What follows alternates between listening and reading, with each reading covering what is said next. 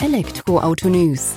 Der Podcast rund um das Thema Elektromobilität. Mit aktuellen Entwicklungen, Diskussionen, Interviews und vielem mehr. Servus und herzlich willkommen bei einer neuen Folge des Elektroauto News.net Podcast. Ich bin Sebastian, freue mich, dass du diese Woche wieder eingeschaltet hast, wenn wir uns mit dem Thema E-Mobilität beschäftigen.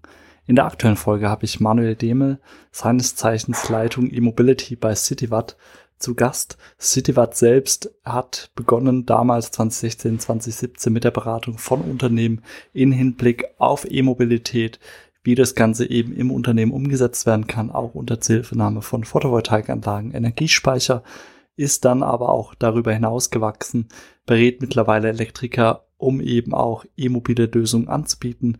Und da geht es dann eben nicht nur um zwei AC-Ladepunkte, die dort installiert werden, sondern komplett Konzepte 20 Ladestationen aufwärts, eben um damit auch die Ladeinfrastruktur in den Massenmarkt reinzubringen. Und das dritte Standbein von CityWatt haben wir auch angerissen, CityWatt Investment, indem man HPC-Ladeparks aufbaut, fünf HPC-Lader, zehn Ladepunkte, Leistung von 300 bis 400 Kilowatt und die dann aber auch querfinanziert oder finanzieren lässt über Family Offices, Fonds oder andere Investoren, die in diesen Markt der E-Mobilität einsteigen wollen, um da eben auch längerfristig Geld damit zu verdienen. All das im Gespräch mit Manuel. Wir gehen direkt rein in die Folge. Viel Freude damit. Servus Manuel, vielen Dank, dass du die Zeit nimmst, dass wir uns ein wenig über CityWatt heute unterhalten. Im Vorgespräch hast du mir ja schon mal so drei Themenfelder mit auf den Weg gegeben, wo ihr denn aktuell aktiv seid. Bevor wir da allerdings reingehen, stell dich doch gerne unseren Hörer, Hörerinnen mal selbst vor, wer du bist und was du bei CityWatt machst. Ja, hallo zusammen. Danke Sebastian für die Einladung und für die Möglichkeit, dass wir heute das Gespräch führen dürfen.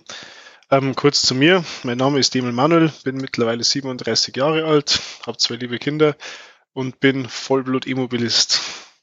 2017 ähm, habe ich zusammen mit unserem Geschäftsführer der Firmengruppe Brammel ähm, die Idee gehabt, die E-Mobilität irgendwie anzutreiben und durch das, dass ich da ähm, Affinität zu dem Thema habe und aus meiner Historie heraus als Kfz-Mechaniker über Maschinenbau, über verantwortliche Positionen, über Konzernintegration viel erleben habe dürfen in meiner Zeit, war das für mich so der Punkt, geil, neues Thema, neue Idee, klassisch aus der Garage was entwickeln, so kann man das auch in diesem Fall sagen.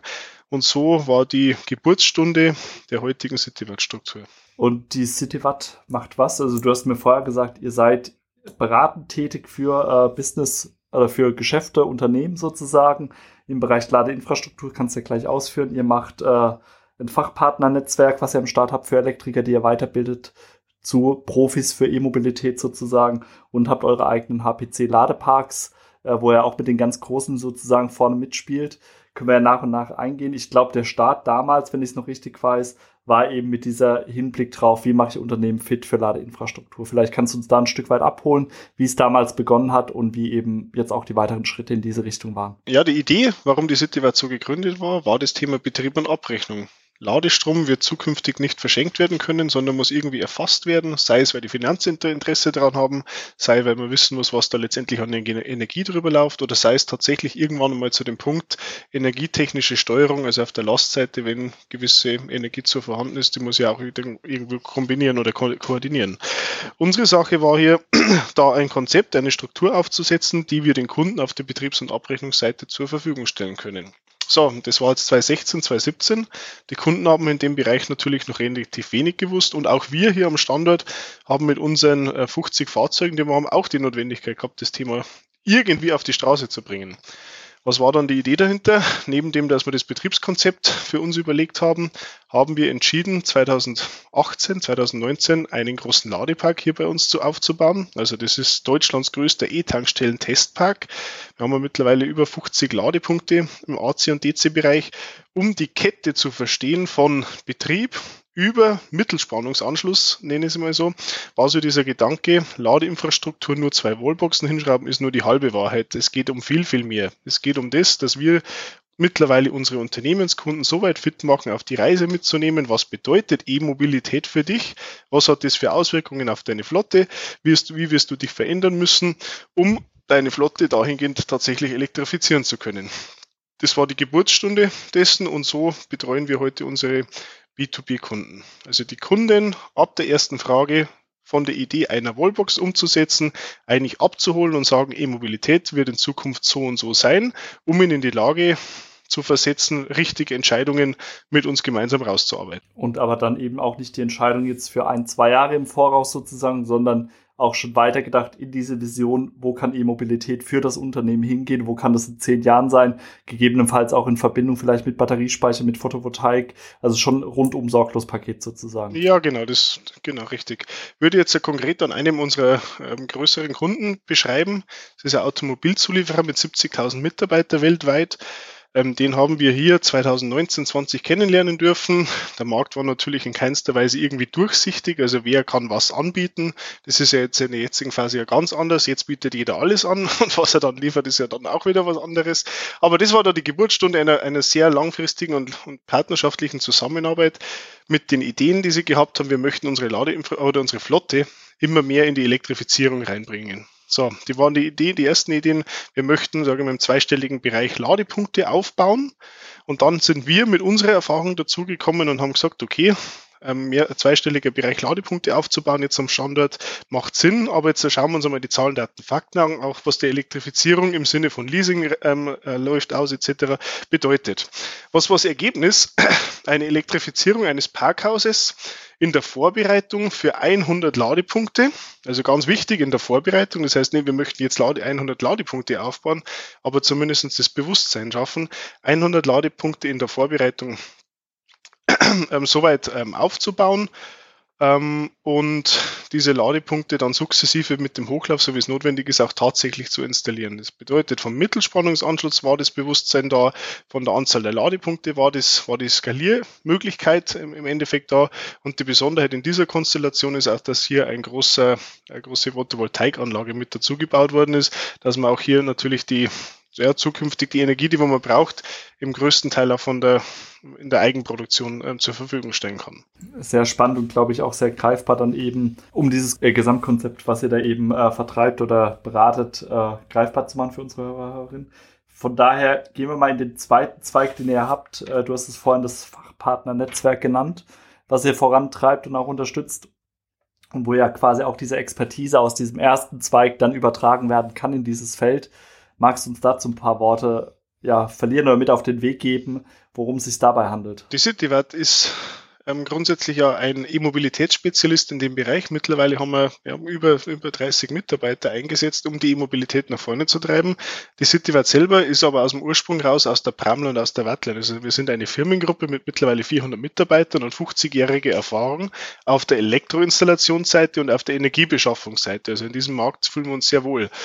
Warum führe ich das kurz aus? Weil im Bereich der ähm, Elektroinstallationsbereich auf der Prammelseite viele, viele Jahre, also ich möchte jetzt fast sagen 25 Jahre zurück, Photovoltaik insbesondere in den Markt reingetrieben wurde. Und über diese, über diese langfristige Zusammenarbeit im Markt hat man natürlich unglaubliches Netzwerk auf der Elektroinstallationsseite mit Elektrofachhandwerkern. Und diese Elektrofachhandwerker nehmen wir auch in der Citywelt auf, um sie in die E-Mobilität einzuführen. Soll bedeuten, wir versuchen, die Elektriker dahingehend ja zu erklären, was wir auf der B2B-Seite mit den Unternehmenskunden machen, machen wir hier mit den Elektrikern, zu erklären, was die E-Mobilität in Zukunft bedeutet. Und auch hier nicht nur zwei Wallboxen ist das Interessante, sondern vielleicht 20 Wallboxen und im besten Fall kommunizierend und steuernd, dass ich hier effiziente Infrastruktur aufsetze. Und da wir dieses Netzwerk aus der PV-Branche haben, nehmen wir hier die Elektriker an die Hand und, und erklären ihnen oder, oder bieten ihnen an, deren Produktportfolio neben PV und anderen Gewerken durch die E-Mobilität zu erweitern. Und wir sind im Hintergrund, liefern Hardware auf der einen Seite, liefern das Betriebskonzept auf der anderen Seite und unterstützen bei den Projektabwicklungen. Das heißt, euer Part, wie ihr dann quasi mit Geld verdient, ist eben äh, die Hardware, die dann ein Stück weit geliefert wird oder an den Elektriker, die der dann verbaut schlussendlich und bezahlt er auch nochmal für diese Beratungsleistung beziehungsweise dafür, dass er Teil in eurem Netzwerk ist oder ist das eigentlich eher die Basis dafür, damit ihr ins Geschäft kommt miteinander? Zum Schluss geht es ja in der jetzigen Phase tatsächlich nicht wenn, wenn man Partner findet, langfristige Partner, und um das geht's ja, weil E-Mobilität ist ja nicht was verkaufen und dann war's das und äh, auf Wiedersehen, sondern es geht ja wirklich um langfristige Partnerschaften. Und wenn man die schon hatte, so wie es jetzt bei uns im PV-Bereich ist, ist es natürlich sehr gut, wenn man sie mit einem Gentleman's Agreement in die Augen schauen kann,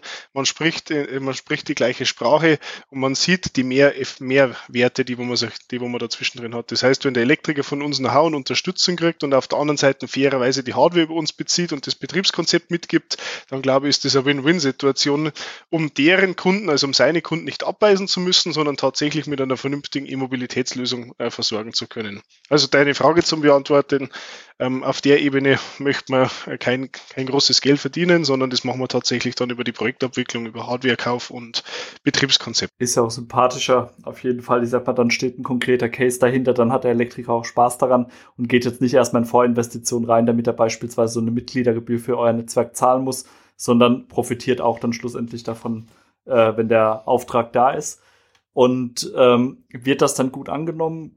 Könnt ihr damit auch schon, ich sag mal, erfolgreiche Projekte vorweisen, wo ihr dann eben vermittelt habt, dass man auch potenziellen neuen Partner eben aufzeigt, okay, das macht schon Spaß, mit CityWatt da auch enger zusammenzuarbeiten, weil es eben Win-Win für alle Seiten ist. Ja, natürlich haben wir da schon einige ähm, Unternehmen jetzt mit angebunden ähm, das definitiv. Aber man ist schon dazu zu sagen, es ist nicht ganz so einfach, das Thema bei den Elektrikern so zu platzieren, dass man denen eigentlich erklärt oder versucht, auf die Reise mitzunehmen. E-Mobilität zu deinem jetzigen Geschäftsmodell ist jetzt nicht einmal nur schnell ein Mitnahmegeschäft äh, wie ähm, Produkt X oder Y, sondern die E-Mobilität muss dir, lieber Unternehmer, bewusst sein, dass du eigentlich da jetzt drei, fünf Mann beschäftigen kannst, um das Thema ernsthaft aufzubauen und auch für dich nachhaltiger Struktur zu finden.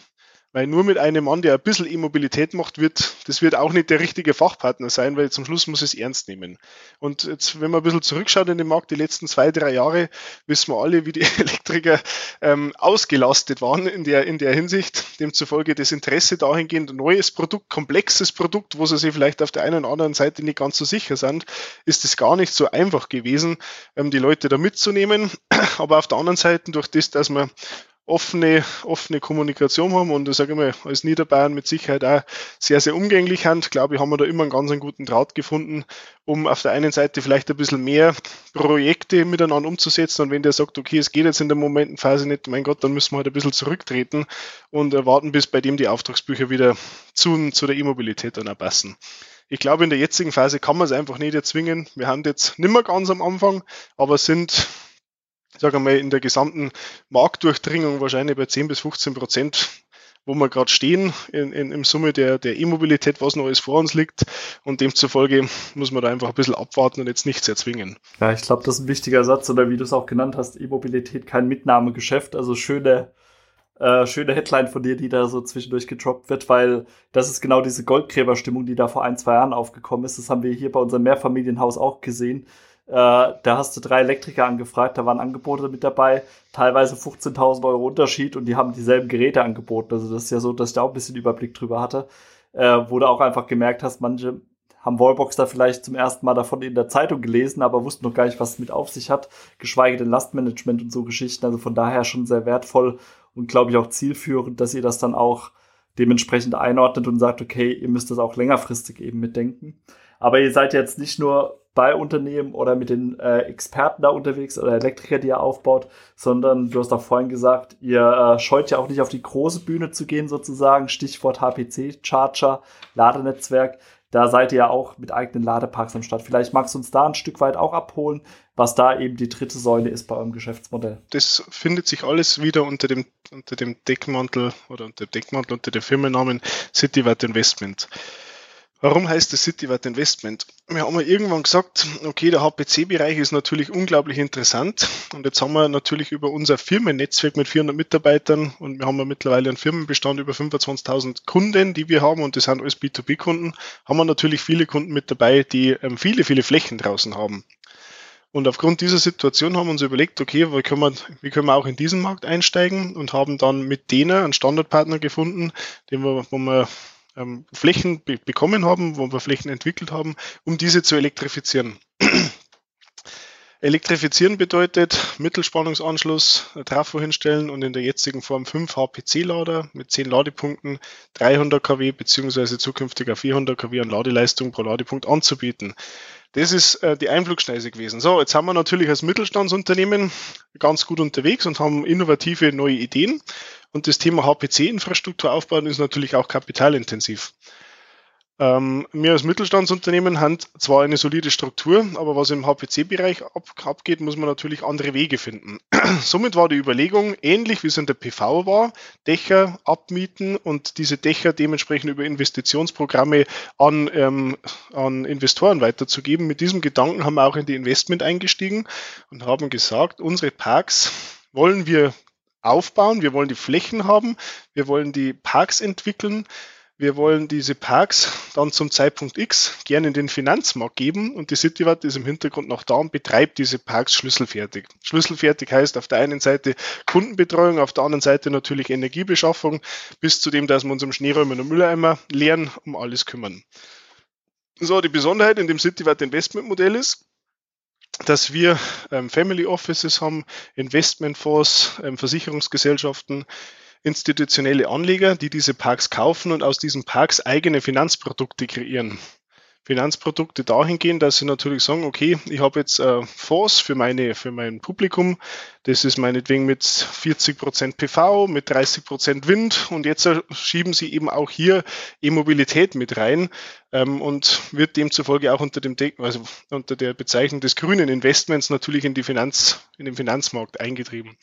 Und das ist ähm, für uns eine ganz interessante neue, neue Erkenntnis gewesen zum damaligen Zeitpunkt.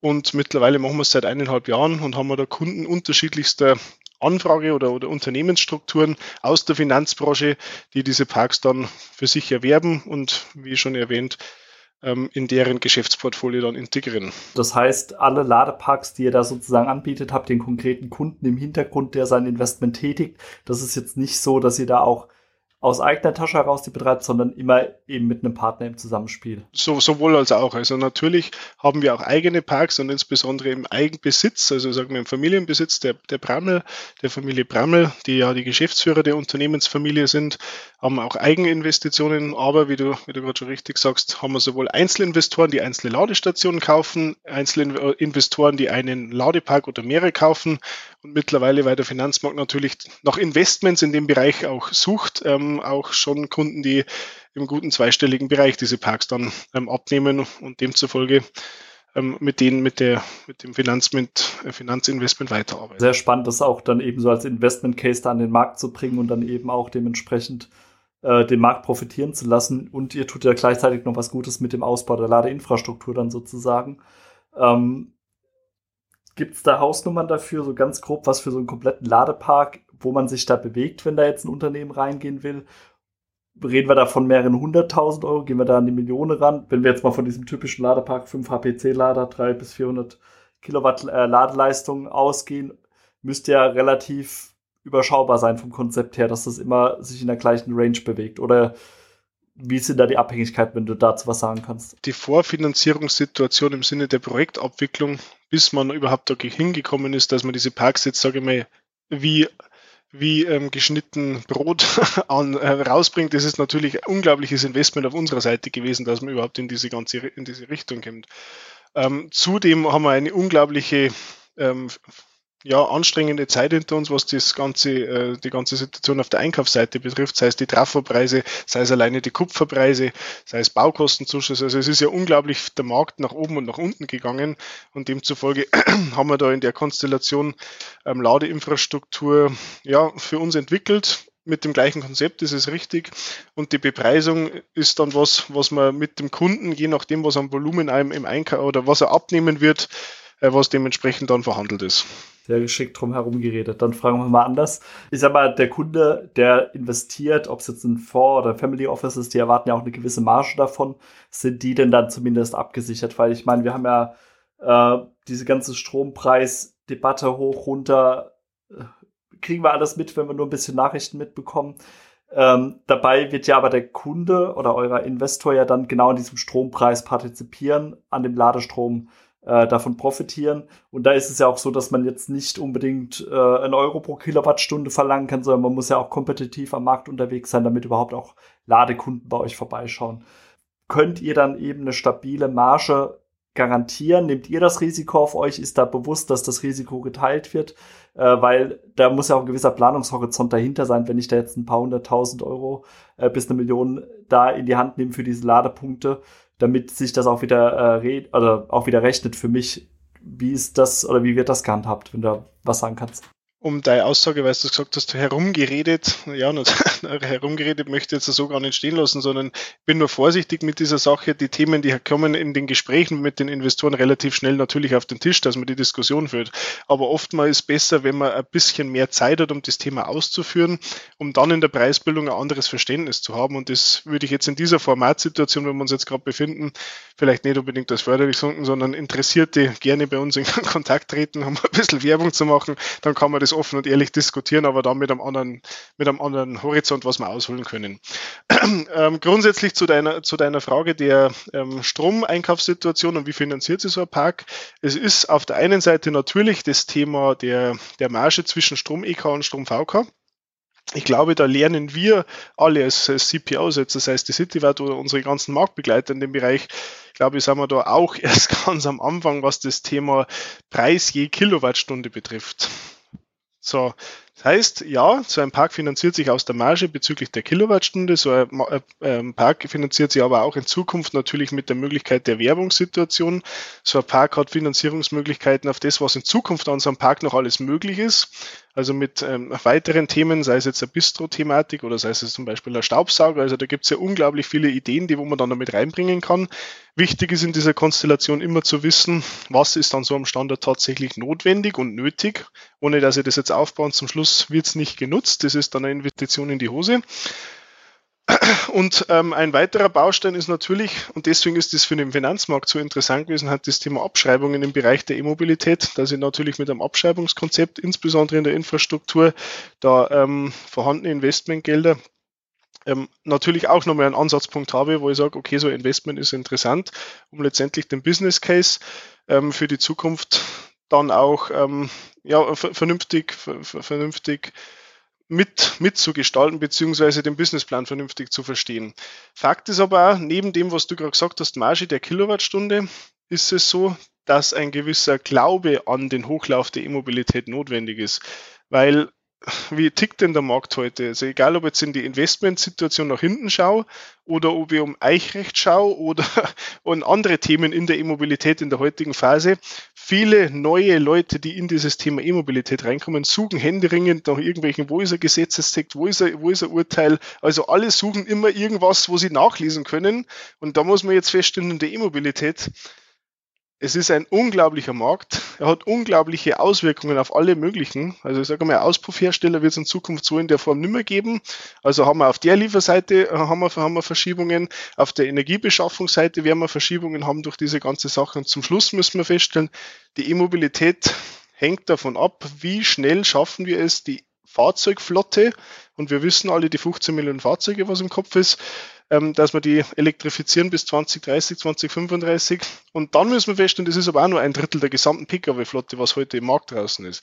Also der Glaube oder das Wissen, was in Zukunft passieren wird, ist eigentlich genau das, was ich heute in diesem Investment vorbringen muss. Ich kann nicht schauen, wie hat sich der PV oder wie hat sich die Windsituation die letzten 20 Jahre gegeben, um einen Windpark zu rechnen. Ich kann nicht schauen, wie diese 20, äh, 20 Jahre Sonnenstunden äh, waren in der Historie, um nach vorne zu rechnen. E-Mobilität ist dran zu glauben, die, die Infrastruktur an den richtigen Stellen dahingehend aufzusetzen, dass ich die, den Großteil der E-Flotte natürlich als Ladekunden gewinnen kann. Vielen Dank für deine Ausführung. Das, äh, da holst du ja auch gern nochmal, äh, hast ja nochmal die Zuhörer, Zuhörer abgeholt, genau bei der Thematik, dass man jetzt nicht einfach nur eine Zahl in den Raum werfen kann, weil ja so viele Punkte eben auch zu bedenken sind, wie du eben ausgeführt hast für so ein Investment, wo es ja schon mal begonnen mit der richtigen Lage, ob sich das überhaupt lohnt, äh, dort Ladeinfrastruktur eben aufzubauen oder in so einen HPC-Park zu investieren. Ich glaube, wir haben jetzt hier einen ganz guten Abriss bekommen von eurem Angebot von CityWatt, was ihr im Markt anbietet, was für Möglichkeiten es gibt. Wir werden im Artikel dazu entsprechende Kontaktmöglichkeiten natürlich hinterlegen. Und äh, wer mag, um zu sehen, was man an so einem Ladepark eben noch machen kann, der kann ja auch immer auf deinem LinkedIn-Profil vorbeischauen. Da habe ich gesehen, dass dann unter anderem am HPC-Lader mal ein Reifenwechsel gemacht wird. Auch eine schöne Sache. Tatsächlich, ja. Und äh, von daher, Manuel, vielen Dank für deine Zeit und für die Einblicke. Gerne, gerne. Das war sie also auch mal wieder die aktuelle Folge des Elektroauto-News.net Podcast mit Manuel Demel von CDFAT. Es waren interessante Einblicke, die wir bekommen haben und auch darauf, wie sich ein Unternehmen innerhalb der letzten Jahre doch fortentwickeln kann in sich einem so schnell entwickelten Markt wie der E-Mobilität eben. Ich hoffe, dir hat die Folge auch gefallen. Wenn das der Fall ist, lass uns gerne ein positives Review auf Spotify oder iTunes da. Ansonsten schalt gerne wieder kommende Woche ein, wenn eine neue Folge des Elektroauto News Podcast online geht. Mach's gut, bis dahin, ciao.